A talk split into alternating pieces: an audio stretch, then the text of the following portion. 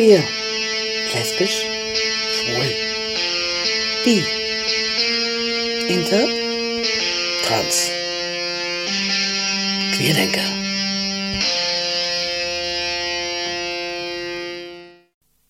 Herzlich willkommen bei Queerdenker auf Radio Lora. Ich bin der Basti und Schwerpunkt der heutigen Sendung ist das Thema Intersexualität. Nach einer kurzen Einführung gibt es ein Interview mit Claudia Stamm, Landtagsabgeordnete und queerpolitische Sprecherin von Bündnis 90 Die Grünen, die Ende November eine Veranstaltung unter dem Titel Menschenrechte für Inter im Bayerischen Landtag organisiert haben. Im letzten Teil der Sendung werde ich noch den neuen Film Carol mit Kate Blanchett und Rooney Mara vorstellen, in dem es um eine lesbische Liebe im New York der 50er Jahre geht. Auch dazu hören wir ein paar Interviews. Intersexualität. Was genau ist das eigentlich? Die Endung Sexualität ist vielleicht etwas irreführend. Anders als Hetero- und Homosexualität hat Intersexualität nichts mit der sexuellen Orientierung einer Person zu tun, also mit der Frage, zu wem man sich hingezogen fühlt. Im Gegensatz zur Transsexualität geht es bei Intersexualität aber auch nicht um die eigene Identität, also ob man sich selbst als Mann oder als Frau empfindet. Um solche Fehlinterpretationen zu vermeiden, wird anstelle von Transsexualität heute schon oft Trans-Sternchen verwendet. Analog dazu sieht man inzwischen auch schon Inter-Sternchen anstelle von Intersexualität. In schriftlicher Form ist das eine ganz gute Alternative, aber in der gesprochenen Sprache vielleicht etwas umständlich. Intersexuell zu sein bedeutet wörtlich zwischen den Geschlechtern zu stehen. Gemeint sind Personen, die Merkmale beider Geschlechter in sich vereinen. Dabei gibt es zwei grundsätzliche Kategorien. Während die meisten Menschen mit einem XX-Chromosomensatz, also weiblich, oder XY, also männlich geboren werden, kommen noch viele andere Kombinationen vor zum Beispiel XXY. Medizinisch gesehen wird jemand mit XXY als Hermaphroditus verus bezeichnet. Das Wort setzt sich zusammen aus Hermes und Aphrodite, zwei Figuren der griechischen Mythologie. Früher sprach man auch vom echten Zwitter, ein Begriff, der heute als nicht mehr politisch korrekt angesehen wird.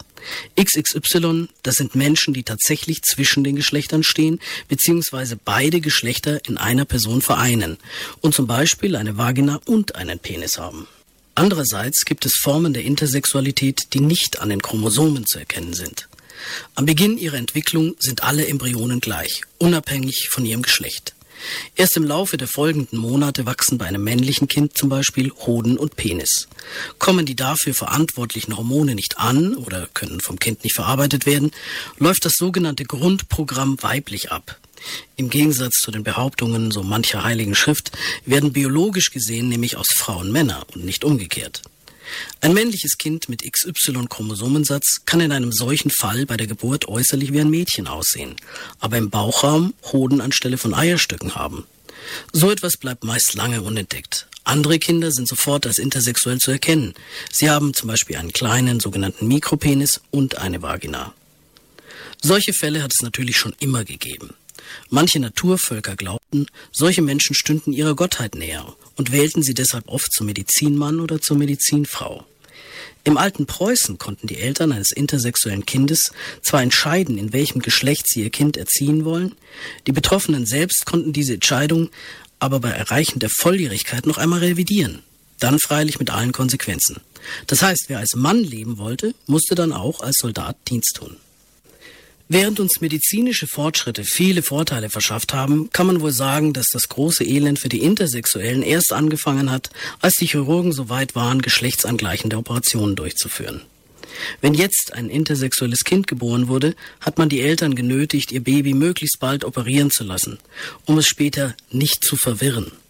Leider gab und gibt es keine Methode, um herauszufinden, welchem Geschlecht sich das Kind zugehörig fühlt. Man fragte also die Eltern in der Regel, ob sie lieber ein Mädchen oder einen Jungen hätten oder entschied einfach nach Machbarkeit. Viele Kinder wurden deshalb operativ zu Mädchen gemacht, weil man glaubte, etwas wegschneiden sei einfacher, als etwas aufzubauen. In den 50er Jahren schließlich setzte ein Psychologe die Theorie in die Welt, Geschlecht sei ohnehin nur anerzogen und nicht angeboren. Einem amerikanischen Jungen, der wegen einer Vorhautverengung beschnitten werden musste, trennte der Chirurg versehentlich einen Großteil seines Penis ab. Man empfahl den Eltern auch den restlichen Penis und die Hoden entfernen zu lassen und das Kind einfach als Mädchen zu erziehen. Ein Versuch, der letzten Endes mit dem Selbstmord dieses Jungen endete. In diesem Fall ging es zwar nicht um Intersexualität, der Fall zeigt aber, wie weit man zu gehen bereit war.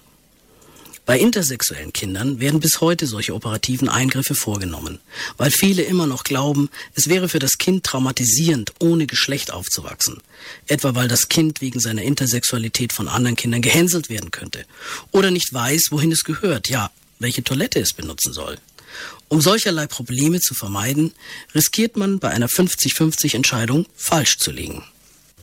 Bis vor einigen Jahren mussten die Eltern eines neugeborenen Kindes bei dessen Anmeldung auch das Geschlecht des Kindes angeben. War das Geschlecht des Kindes aus medizinischer Sicht nicht eindeutig bestimmbar, mussten die Eltern trotzdem ein Geschlecht auswählen, obwohl sie nicht vorhersehen konnten, in welchem Geschlecht ihr Kind einmal leben wollen würde.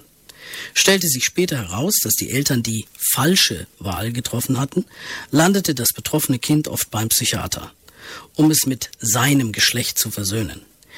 Die Wahrheit erfuhren die Betroffenen oft erst im Erwachsenenalter. Zum Beispiel, wenn sie wegen ihres unerfüllten Kinderwunsches bei einem Spezialisten vorstellig wurden. Inzwischen müssen sich die Eltern nicht mehr zwingend für ein Geschlecht entscheiden, wenn das Kind intersexuell ist. Der Geschlechtseintrag kann in einem solchen Fall frei bleiben. Aber auch nur dann. Das heißt, erfahren Betroffene später in ihrem Leben, dass sie intersexuell sind, können sie diese oft auch als drittes Geschlecht bezeichnete Option nicht mehr wählen. Unklar ist auch, wie es weitergeht, wenn die Eltern sich dafür entschieden haben, ihr Kind zunächst ohne Geschlechtseintrag aufwachsen zu lassen. Können die Eltern später doch noch ein Geschlecht aussuchen, auch wenn das Kind noch nicht alt genug ist, um mitzuentscheiden? Oder kann sich nur das Kind selbst für ein Geschlecht entscheiden? Kann es, wenn es das möchte, auch ein ganzes Leben lang ohne Geschlechtseintrag leben? Auch schützt der fehlende Geschlechtseintrag leider nicht vor Operationen, die Tatsachen schaffen, nach wie vor können die Eltern sich dafür entscheiden, ihrem intersexuellen Kind ein Geschlecht zuzuweisen und für ihr Kind in geschlechtsangleichende Operationen einwilligen. Eine andere Frage lautet, was passiert, wenn Erwachsene früher oder später die Diagnose Intersexualität gestellt bekommen und sich darüber im Klaren werden, dass sie nicht in dem von den Eltern bestimmten Geschlecht weiterleben möchten. Oft war diese Intersexualität bei Geburt gar nicht offensichtlich. Die Eltern haben dann gar keine bewusste Entscheidung getroffen.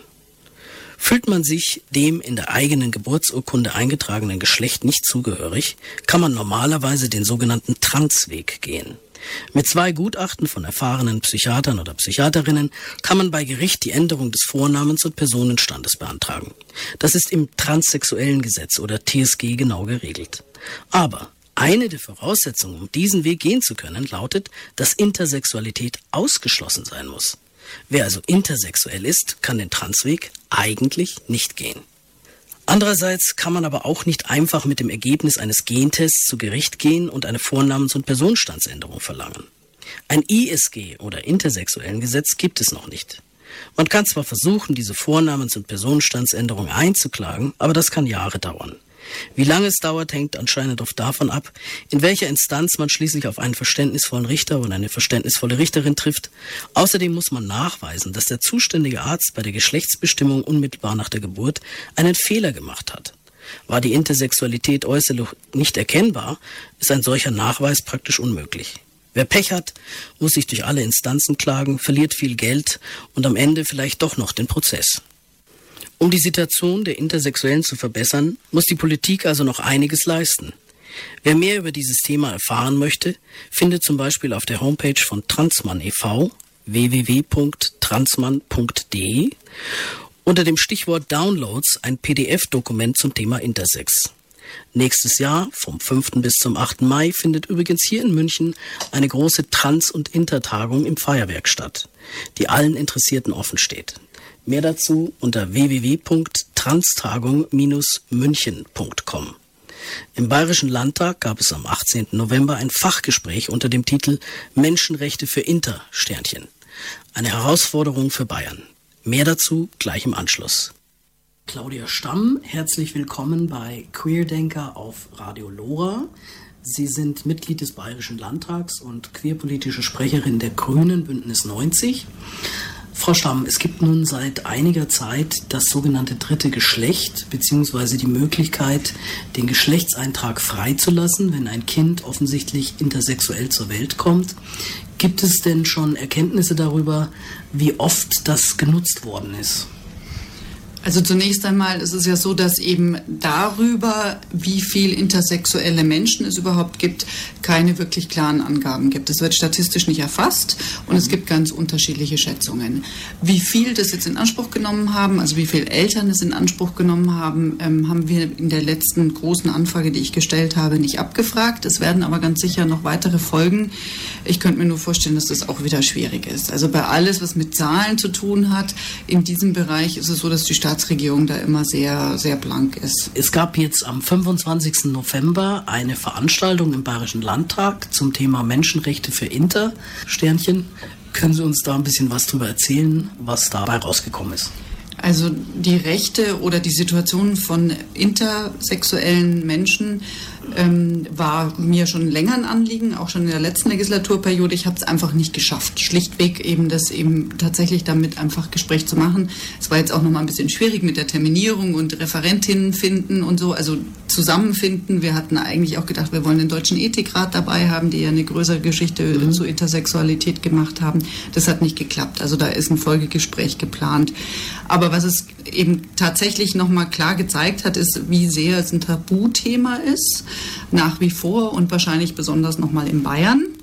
Ähm, und was auch eben es gezeigt hat, ist, ähm, dass vielleicht das, was man jetzt annehmen könnte mit den neueren gesetzlichen Regelungen, nämlich dass Kinder weitestgehend und besser geschützt sind, vielleicht in der Praxis ein bisschen anders ist. Zumindest ist es von der einen Referentin von der Lucy Veit auch so im Raum gestellt worden, dass eben eine Klinik in München ähm, proaktiv damit wirbt, ähm, diese OPs vorzunehmen. Und wir wollen jetzt auf jeden Fall dazu eine Anfrage stellen, ähm, werden die ohne Drucklegung machen, damit die Staatsregierung sich da nicht rausreden kann und eben einfach nochmal ganz klar fragen, wie viele OPs denn da jetzt stattfinden, im frühesten Säuglings-Babyalter eben. Es ist aber schon auch Ihre politische Forderung, dass sich hier was ändert, dass diese OPs eingeschränkt oder vielleicht sogar verboten werden? Also wir hatten ja auch eine Medizinerin da, die hat nochmal klar gesagt, es gibt einfach OPs, die sind sogenannte Not-OPs, ähm, die dann einfach medizinisch nötig sind, ja, dass eben ähm, wirklich sonst das Kind sehr leiden würde. Ähm, ansonsten sind diese Forderungen natürlich Bundesebene und eigentlich hat man ja schon versucht zu sagen, das Kind soll dann entscheiden, wenn es entscheiden kann. Ähm, es scheint aber eben, zumindest war das die These von der Lucy Fight, in der Realität anders zu sein. Und es kam auch aus dem Publikum raus ähm, Hinweise und da werde ich einfach nochmal nachgehen. Es ist halt leider oft so, dass die Leute, die Eltern eben vielleicht von den Ärzten in eine bestimmte Richtung gedrückt werden, beraten werden. Aber es ist halt nun mal so, was weggeschnitten ist, ist fort und nicht wiederbringbar. Und wenn das Kind sich dann hinterher anders entscheidet, als die Eltern entschieden haben, dann ist das natürlich sehr traurig, wenn da schon Sachen passiert sind, die nicht mehr umkehrbar sind. Ja, und vor allem ist es ja auch so, dass ähm, es nach wie vor keine Beratung, keine unabhängige Beratung gibt da ja wohl auch wirklich wieder Bayern besonders schlecht aufgestellt ist, weil es nicht mal diese Peer-Group-Beratung, wie die Lucifer das teilweise aufgebaut hat, eben gibt, sondern dass es ähm, also proaktive Beratung, dass man sagt, hier ist es und jetzt beraten wir so und so oder sie werden so und so beraten als Eltern, sondern wenn, dann müssen sich die Eltern das zusammensuchen. Ich war ganz ähm, positiv überrascht und fand es echt schön. Es gibt jetzt so ein kleines Buch, weiß nicht, ob Sie das schon kennen, ein Bilderbuch, wo eben mhm. genau von einem intersexuellen Kind, was ähm, in den Kindergarten kommt, die Rede ist. Und das fand ich ganz toll gemacht, da auch irgendwie die Muttern ganz stark ähm, dargestellt, die halt sagt, naja, wir wissen das noch nicht so genau. Und Schill möchte sich dann, ich glaube Schill heißt das Kind, möchte sich dann halt vielleicht einfach später entscheiden. Und das fand ich ähm, auch noch einen sehr guten Weg. Und da müsste man schauen, dass diese Bücher auch, also diese, diese kleinen Bücher eben auch mehr Eltern zugänglich sind die halt auch. Und was ich übrigens ganz spannend bei dem ganzen Thema finde, ist, wir sehen sie jetzt von der problematischen Seite natürlich eben, ähm, wenn Menschen da zwangsoperiert wurden, oft gar nicht wissen, woher vielleicht Probleme kommen, psychische Probleme. Aber eigentlich, wenn wir diese ähm, Geschlechterdualität, äh, eben die Heterosexualität als Norm, als männlich und das weibliche und die zugeschriebenen Eigenschaften sehen, dann ist ja eigentlich Intersexualität sogar sowas wie eine Chance, um es aufzubrechen. Ist natürlich schon, braucht viel zum Denken. Ja. Es gibt ja in anderen Ländern, zum Beispiel in Neuseeland, dieses dritte Geschlecht auch. Da kann das aber eben nicht nur gewählt werden, wenn ein Kind intersexuell auf die Welt kommt, sondern das können auch erwachsene Intersexuelle sich noch dafür entscheiden, die sagen, ich möchte mich nicht für Mann oder Frau entscheiden. Und sogar Leute, die trans sind und sagen, okay, mit dem Geschlecht, in dem ich geboren bin, bin ich nicht glücklich, aber ich will auch nicht das andere wählen, ich möchte gern so dazwischen bleiben. Also das ist eine sehr viel freiere Möglichkeit, damit umzugehen. Wäre das so ein Modell, wo Sie sagen, ja, das könnte ich mir eigentlich als Endziel auch vorstellen? Ich denke schon, dass es ein wirklich ein Ziel ist, was wir anstreben sollten, dass eben auch Erwachsene sich entscheiden können, weil ich meine, es ist ja tatsächlich so, dass dann eben auch Erwachsene die Wahl haben müssen, wenn das denn Kinder haben und vor allem nicht, dass das Geschlecht leer bleibt, sondern dass es ein drittes gibt. Ja. Ähm, wobei wir ja auch wissen, dass es ja eigentlich mit drei nicht genug ist, sondern die Vielfalt noch viel größer ist. Ähm, aber allein das ist natürlich eben genau eine Chance für die Menschen, die intersexuell sind, zu sagen, okay, das bin ich das bin ich. Also das dritte, eigentlich vierte, fünfte, sechste oder so, ja. Aber ähm, ich glaube, irgendwann schaffen wir es nicht mehr, wenn wir zu sehr differenzieren, weil ich meine, wir wissen alle, dass wir Kategorien brauchen als Menschen und das wäre dann halt eben die dritte Kategorie. Übrigens ganz süß ist, weil ich zu Hause immer auf gendersensible Sprache ähm, Wert lege, hat meine Tochter letztens zu mir gemeint, aber du willst doch eigentlich, dass das sowieso ähm, aufgehoben wird, das Männliche und das Weibliche. Also dann musst du doch gar nicht immer betonen, dass ich eine Schülerin bin. Fand ich ganz lustig, weil es das dann nochmal zurückgespiegelt mhm. und reflektiert hat. Jetzt haben wir gerade schon ein äh, bisschen das Thema gehabt mit den Erwachsenen, weil das ist natürlich nochmal eine andere Geschichte. Es gibt ja auch sehr viele Leute, die erst im Erwachsenenalter erfahren, dass sie intersexuell sind, wo es auch vielleicht die Eltern nicht gewusst haben, also keine OPs gemacht worden sind, sondern sozusagen die ganze Sache von außen nicht sichtbar war, mhm. die aber dann irgendwann eben beim Gynäkologen beispielsweise mhm. erfahren, dass da gar keine Eierstöcke da sind, sondern im innenliegende Hoden. Mhm. Und da gibt's natürlich auch Leute, die dann sagen, okay, ich habe schon gedacht, ich bin vielleicht trans, ich fühle mich jetzt eigentlich gar nicht als Frau, ich würde lieber als Mann leben. Wenn ich jetzt trans wäre, dann habe ich das TSG, das Transsexuellen Gesetz, das es mittlerweile in Deutschland seit 35 Jahren gibt und das diesen Weg ganz schön regelt. Aber wenn ich intersexuell bin, dann kann ich das ja eigentlich nicht nutzen, sondern bin darauf angewiesen, irgendwie zu klagen, zu hoffen, auf einen Richter zu stoßen, der Verständnis hat, was bestimmt nicht einfach ist so ein Prozess kann viel Geld kosten, der kann bis zum BGH gehen. Das heißt, viele Leute wählen aktuell den Weg zu sagen, ich verschweige die Intersexualität im Prinzip, weil die das TSG ja ausschließt und gehe trotzdem diesen Transweg, weil ich da einfach weiß, ich bin in 18 Monaten fertig und habe mein Ziel erreicht und die Kasse muss dann hinterher auch die OPs bezahlen. Das kann es ja nicht sein. Also ist irgendwo angedacht, vielleicht von Ihrer Partei, mal sowas wie ein ISG auf den Weg zu bringen? Also es ist tatsächlich so, das ähm, hat auch das Fachgespräch gezeigt, wie groß es ein oder wie sehr es ein Tabuthema ist ja, und deswegen eben auch ähm, viel ja, positive Resonanz, dass es eben im Bayerischen Landtag mal ähm, thematisiert wurde und auf die Agenda gehoben wurde. Ich weiß, dass es eben auch innerhalb ähm, des Bundestags, nicht nur in unserer Fraktion, sondern in der Kinderkommission und ich glaube sogar auch im Familienausschuss schon Thema war und interfraktionelle Gruppen und ähm, Sitzungen dazu gab. Also dass sie sich sehr wohl schon mit dem Thema auseinandergesetzt haben. Wie weit jetzt da parlamentarische Initiativen sind, das weiß ich nicht. Gab es noch irgendwelche Themen auf der Veranstaltung letzte Woche, die wir jetzt noch nicht angesprochen haben, die noch die Leute für wichtig fanden? Also was ein wichtiges Thema von meiner Seite war, ist, wie tatsächlich wie schwierig es teilweise mit der Sprache ist. Mhm. Wir hatten uns sehr viel Gedanken gemacht bei unserer Anrede, bei der Einladung ähm, für dieses Fachgespräch und unsere Referentin hat dann gesagt, sie fühlt sich davon gar nicht angesprochen und dadurch. Und ähm, das, obwohl wir uns Gedanken gemacht haben, ja? also wie man eben sozusagen dann eben alle mit einschließen kann. Was ich dann umgekehrt wieder spannend fand, ist, ähm, sie sagte dann, ähm, jeder Mensch ist anders und ich habe ihr dann erzählt, dass ich letztens einen ähm, Vortrag von einem Human ähm, gehört habe, der gesagt hat, es sei überhaupt nicht so, weil wenn jeder Mensch anders sei, dann müssten doch zwei gleich sein. Also wenn man anders ist, dann und wir sind alle verschieden. Das fand ich total schön von dem, also wo man auch nochmal auf die Sprache achtet, ja, wir sind nicht anders, sondern wir sind verschieden und zwar alle. Also alle unterscheiden sich und deswegen sind wir verschieden. Das finde ich nochmal wichtig zu schauen, dass wir eben noch vielleicht noch mehr auf unsere Sprache achten, weil Sprache wiederum halt Realität abbildet bzw. bildet. Also Sprache erzeugt ja auch Realität und es ist natürlich beim Thema Intersexualität erst recht von Bedeutung. Wichtig war, dass wir ähm, die beiden, denke ich, die Medizinerin und ähm, Lucy Veit eben als intersexuellen Vertreterin an einen Tisch gebracht haben. Der hat es natürlich auch ein bisschen geknirscht, das hat man gemerkt, ja.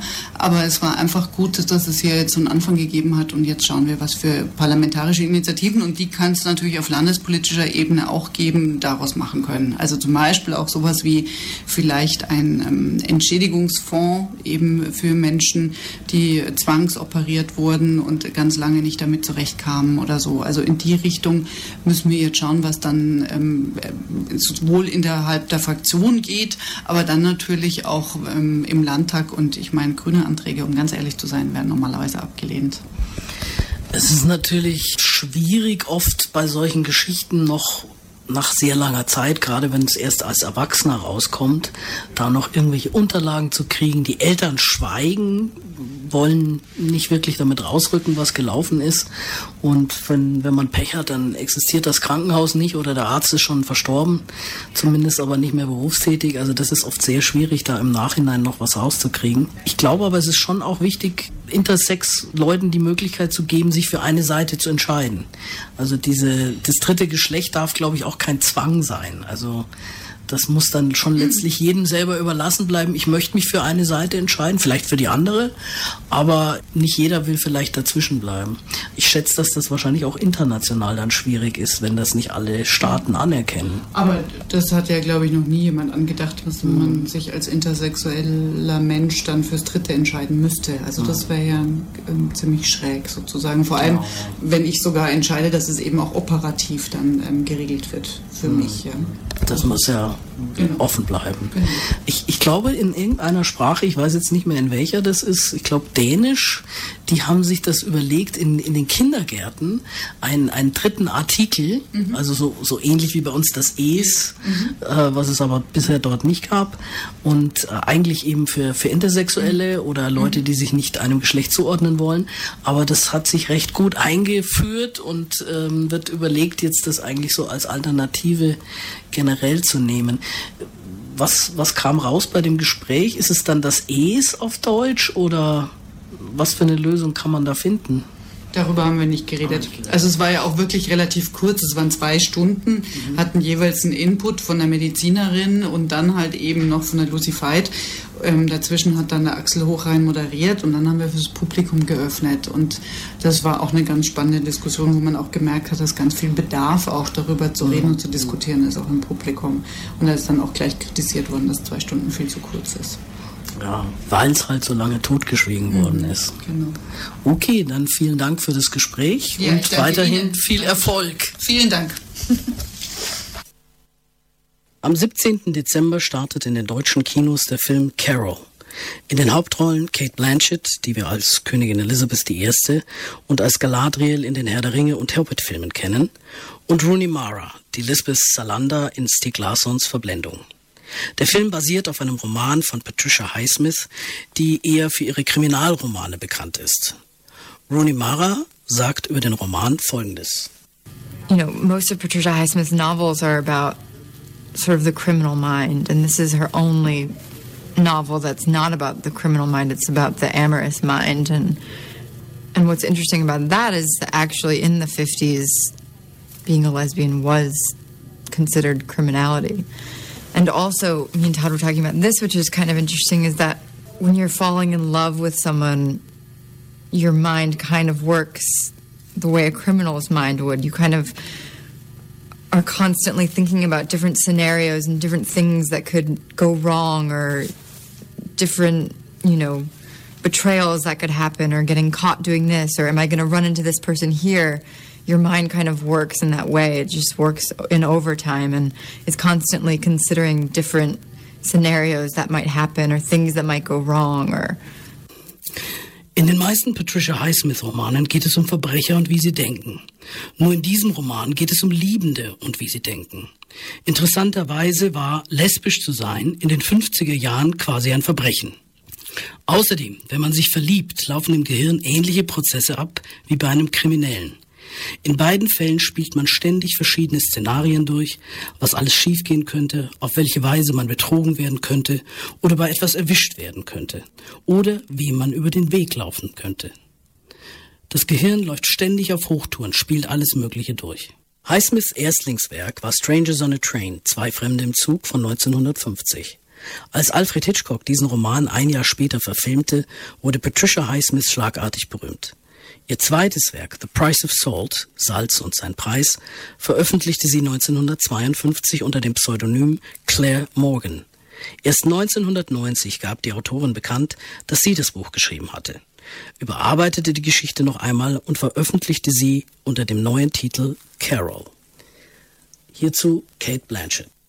It originates from a Patricia Highsmith uh, novel called The Price of Salt originally and then renamed Carol about uh, following the lives of two women, but really seen through the prism of the eyes of a, uh, a young woman called Therese, who uh, in the book is a set designer um, who has a relationship with a young man, but uh, is in the process of finding out who she is, really, and trusting her own feelings. And uh, sort of idolizes and then falls in love with a woman called Carol Aird, who I play, who's in the process of getting divorced, has a young child, and obviously because it's set in the 50s, it's incredibly um, uh, difficult terrain for, for the two women to connect and ultimately to um, consummate and live with their love. Der Film basiert auf einem Roman von Patricia Highsmith, Salz und sein Preis, der später in Carol umbenannt wurde und erzählt die Geschichte zweier Frauen. Erzählt wird sie aus der Sicht der jungen Therese, die im Buch Bühnenbildnerin ist. Sie hat eine Beziehung mit einem jungen Mann, findet aber gerade heraus, wer sie wirklich ist und dass sie ihren Gefühlen trauen sollte. Sie schwärmt für die etwas ältere Carol Aird, gespielt von Kate Blanchett, und verliebt sich schließlich in sie. Carol steckt mitten in einer Scheidung und hat ein kleines Kind. Da die Geschichte in den 50ern angesiedelt ist, ist die Situation für die beiden unglaublich schwierig, zueinander zu finden und ihr gemeinsames Leben aufzubauen. Regie führte bei Carol Todd Haynes. Er sagt zum Hintergrund des Films Folgendes.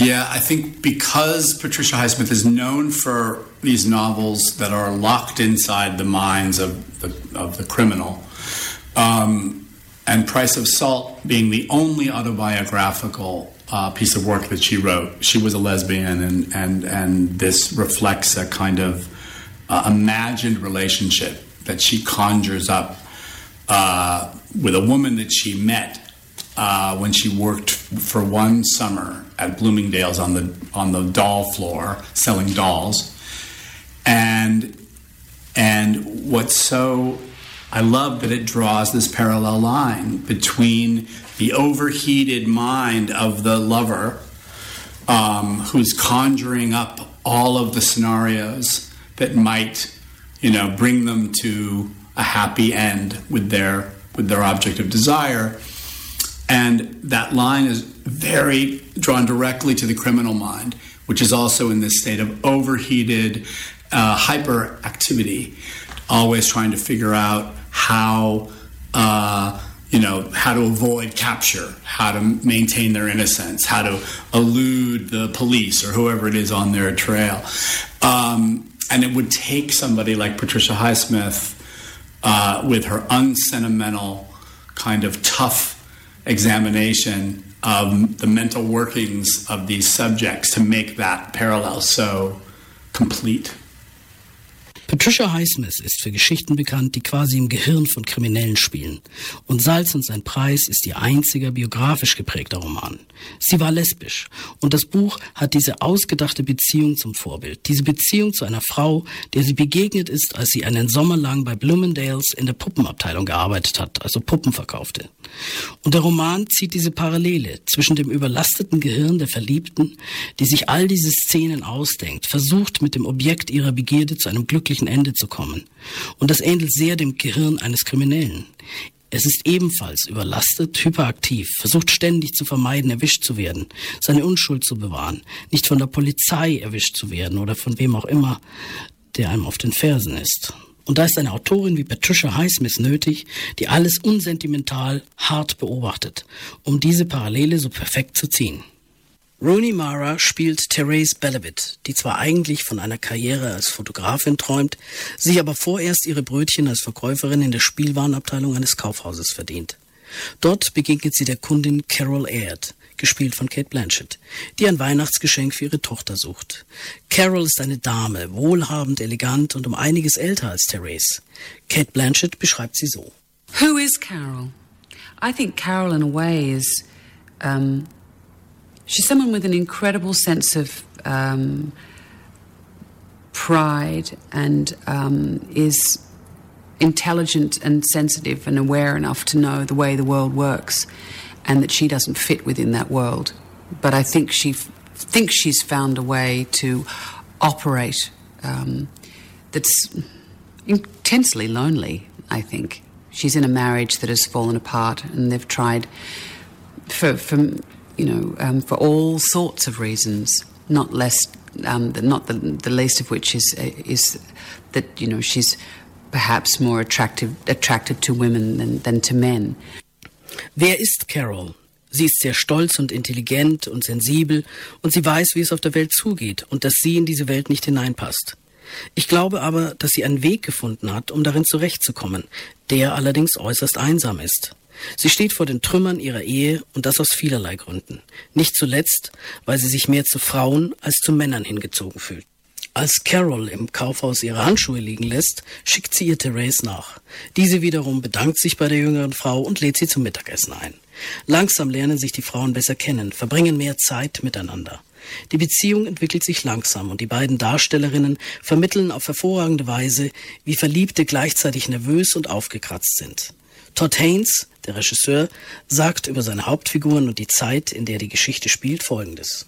Yeah, there's, you know, of course, they're facing the inexplicable challenges of being two women um, at this very specific time in early 50s New York and beginning to, especially for Therese, who really hasn't experienced this kind of love before. Um, but the other factor that's a huge element in their relationship is this is this age difference and this economic difference where where you know Carol is this wealthy the wife of a wealthy uh, financier living in in suburban New Jersey. It's a crumbling marriage and there's and they have one child. Carol has a previous relationship with a woman Abby that's complicating this marriage. Um, and Therese is this young girl starting out her life, and she has uh, ambitions to becoming a photojournalist, but she's really only just begun that process of sort of imagining a career for herself that might be viable in the world. And here she meets this sophisticated, uh, complicated, um, not entirely happy uh, woman Natürlich stehen die beiden Frauen vor der Herausforderung, als Frauen in dieser Zeit zu leben, im New York der frühen 50er. Vor allem für Therese ist diese Art der Liebe etwas völlig Neues. Der andere nicht zu unterschätzende Faktor in ihrer Beziehung ist der Altersunterschied und die unterschiedlichen Lebensstandards. Carol ist die Frau eines wohlhabenden Finanziers und lebt in einem Vorort in New Jersey. Die Ehe steht vor dem Haus und die beiden haben ein gemeinsames Kind. Carol hatte bereits eine Beziehung mit einer anderen Frau, Abby, was die Situation weiter verkompliziert. Therese hingegen ist eine junge Frau, die ihr Leben erst noch vor sich hat. Sie will Fotojournalistin werden und steht mit ihren Karriereambitionen noch ganz am Anfang. Plötzlich lernt sie diese gebildete, komplizierte und nicht wirklich besonders glückliche ältere Frau kennen. This was a time of great transition, uncertainty, insecurity. Um, it was really more the culmination of the 1940s and this new sense of vulnerability that America felt with regard to the Soviet Union, the arms race, and um, a, a, a, a, feeling of, of exhaustion with the Truman administration and a desire for a new, more solid you know, kind of American leadership, which was found in Eisenhower. Um, but I love that it was this sort of soiled, degraded New York City. It really looked like a city coming out of the war, uh, more than one would expect. Um, and that it was in this indeterminate sort of climate that these little sprouts of desire, you know, take root between these two unlikely characters. Das war eine Zeit des Übergangs, der Unsicherheit. Es war eher der Gipfel der 40er Jahre, dieses neue Gefühl der Verletzlichkeit, das die USA empfanden. In Bezug auf die Sowjetunion, das Wettrüsten, ein Gefühl der Erschöpfung, was die Präsidentschaft Trumans betraf und der Wunsch nach einer stärkeren amerikanischen Regierung, die man mit Eisenhower fand. Aber ich liebe, dass die Geschichte in diesem New York City spielt, das so beschmutzt wirkte, wie in einem Prozess der Zersetzung, als hätte es gerade einen Krieg überstanden, in höherem Maße, als man erwarten würde. Dass die Stadt sich in einem einem unbestimmten Stadium zu befinden schien, in dem diese Liebe zwischen diesen beiden verschiedenen Figuren Wurzeln schlägt wie ein zartes Pflänzchen.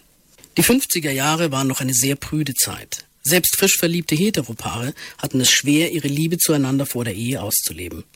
Umso schwieriger hatten es natürlich homosexuelle Paare. Carol ist verheiratet und die Tatsache, dass sie eine lesbische Beziehung führt, liefert ihr Mann im Scheidungskrieg zusätzlich Munition. Auch heute noch wird beispielsweise in der Diskussion um Adoptionsrechte für Homosexuelle immer wieder das Argument ausgegraben, diese seien als Eltern weniger geeignet. Carol ist in mancher Hinsicht also aktueller, als man erwarten würde.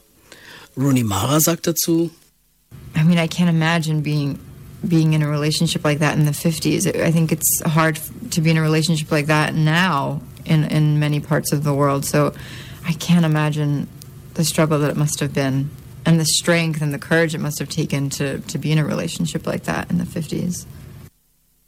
Well, I think even though it does play, take place in the 50s, it is really timely and, and people can relate to it. I mean, a love story is a love story is a love story.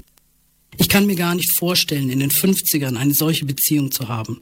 Ich denke, es ist heute noch schwierig, so eine Beziehung zu haben, in vielen Teilen der Welt jedenfalls. Ich kann mir vorstellen, was das für ein Kampf gewesen sein muss, wie viel Stärke und Mut nötig waren, um in den 50ern so eine Beziehung zu führen. Obwohl der Film in den 50ern spielt, ist es ein brandaktuelles Thema, mit dem sich das Publikum bestimmt auch heute identifizieren kann. Eine Liebesgeschichte ist und bleibt eine Liebesgeschichte. Eine weitere wichtige Rolle spielen in diesem Film die Kostüme und die Ausstattung. Der Look der 50er Jahre, untermalt von zeitgenössischer Musik, wurde authentisch eingefangen. Für die Kostüme zeichnet Sandy Powell verantwortlich, die schon drei Oscars zu Hause hat. Für Shakespeare in Love, Aviator und zuletzt 2010 für die junge Victoria. Auch Rooney Mara war beim Dreh fasziniert vom Look des Films.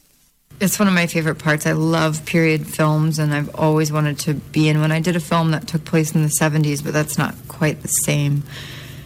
Um, and the costumes are kind of the costumes and the hair and the sets, it's kind of everything. I mean, you can't really step into the world of the character until you kind of see what all that's about. You know, whenever I knew what my clothes were going to be like and what my hair was going to be like, it, that's really the thing that brings it all together for me anyway. I mean, it informs so much about your character, the way you look and the way you move, and you know the clothes inform the way that you move. And Sandy's just, she's amazing. It's incredible to see. I remember the first day we were shooting in the park.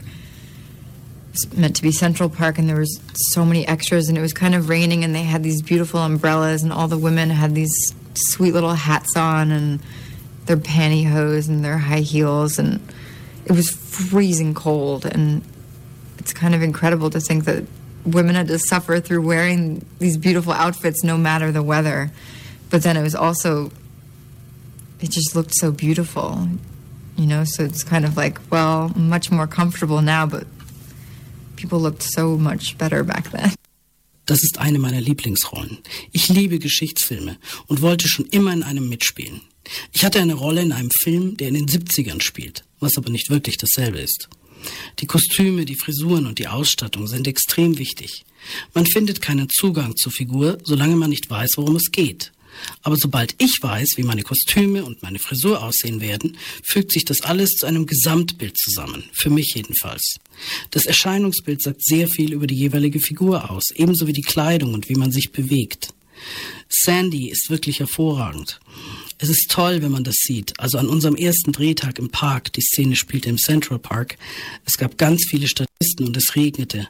Aber alle hatten diese schönen Regenschirme. Die Frauen trugen diese niedlichen kleinen Hüte, die Strumpfhosen und High Heels. Es war bitterkalt und man konnte kaum fassen, dass die Frauen es damals ertrugen, diese schönen Kleider zu tragen, egal wie das Wetter war. Trotzdem war es ein wunderschöner Anblick. Heute sind die Klamotten sehr viel bequemer, aber früher sahen die Leute einfach viel besser aus. Der Film Carol ist schön anzusehen, sehr subtil. Die Geschichte wird langsam erzählt, wird aber trotzdem nie langweilig. Es braucht einfach seine Zeit, die Charaktere vorzustellen und sich entwickeln zu lassen, damit das Publikum anfängt, mit ihnen mitzufiebern. Kate Blanchett und Rooney Mara überzeugen in ihren Rollen und Regisseur Todd Haynes hat den Roman mit kleinen Änderungen hervorragend umgesetzt. Auch visuell ist der Film hervorragend gelungen. Maske, Kostüme und Ausstattung werden der Zeit gerecht, in der der Film spielt. Die schneebedeckten Landschaften, unterlegt mit Weihnachtsliedern aus den 50er Jahren, passen nicht nur zur Geschichte, sondern auch zur aktuellen Jahreszeit. Kate Blanchett meint abschließend, wer nicht zu viel erfahren möchte, hört jetzt besser kurz weg. I'd read the book a long time ago. Uh, I was in a, um, fortunate enough to be in a film which Anthony Minghella directed of The Talented Mr. Ripley years ago. And so I'd read a lot of Patricia Highsmith uh, then and was really struck by um, the, the power, the emotional power of, of the novel, and and how bold it was for the time in which it was written. It wasn't written in code, you know, which a lot of those uh, relationships were sort of encoded. Um, but I think the, the gift of, of working on something uh, based on a Patricia Highsmith story is that the interior life of the characters is so rich. And she's uh, uh, masterful at dealing with characters who um, and acknowledging in a way that every adult has a secret. And she sets them in the time that she was writing, obviously, in the 50s when it um, was very, very difficult. Uh, and nigh and impossible to trust people with those secrets. And that doesn't necessarily have to do necessarily with people's sexuality, but uh, in this case, in Carol, it does. And in fact, The Price of Salt, when it was first written, was the first of the so called gay lesbian fiction where um, there was a happy ending where one of the characters didn't find the love of a good man or a good woman and, and uh, convert, reconvert into sort of heterosexual society or kill themselves. You know, it's, um, it actually has a, a positive uplift at the end of it. Ich hatte das Buch vor einer Ewigkeit gelesen. Ich hatte das Glück, in einem Film von Anthony Minghella mitzuspielen, der talentierte Mr. Ripley. Daher hatte ich bereits viel von Patricia Highsmith gelesen. Ich war sehr beeindruckt von der emotionalen Kraft des Romans und wie wagemutig er für die Zeit war, in der er entstanden ist. Hier wurde nichts angedeutet oder verklausuliert, wie es bei solchen Romanen damals normalerweise üblich war. Das wirklich Großartige an der Arbeit an einer Patricia Highsmith-Adaption ist die Komplexität des Innenlebens ihrer Figuren. Sie zeigt hervorragend, dass jeder Erwachsene ein Geheimnis hat. Ihre Geschichten spielen immer zu ihrer Entstehungszeit, in den 50ern, als es quasi unmöglich war, anderen derlei Geheimnisse anzuvertrauen. Das muss nicht zwangsweise mit der sexuellen Orientierung zusammenhängen, aber in Carols Fall war das so. Salz und sein Preis war seinerzeit tatsächlich der erste sogenannte schwul-lesbische Roman mit einem Happy End, bei dem keine der Hauptfiguren einen guten Mann oder eine gute Frau fand und wieder hetero wurde oder sich umbrachte. Der Roman endet sehr positiv. Das war's für heute. Jetzt wünsche ich allen Hörerinnen und Hörern noch einen schönen Abend.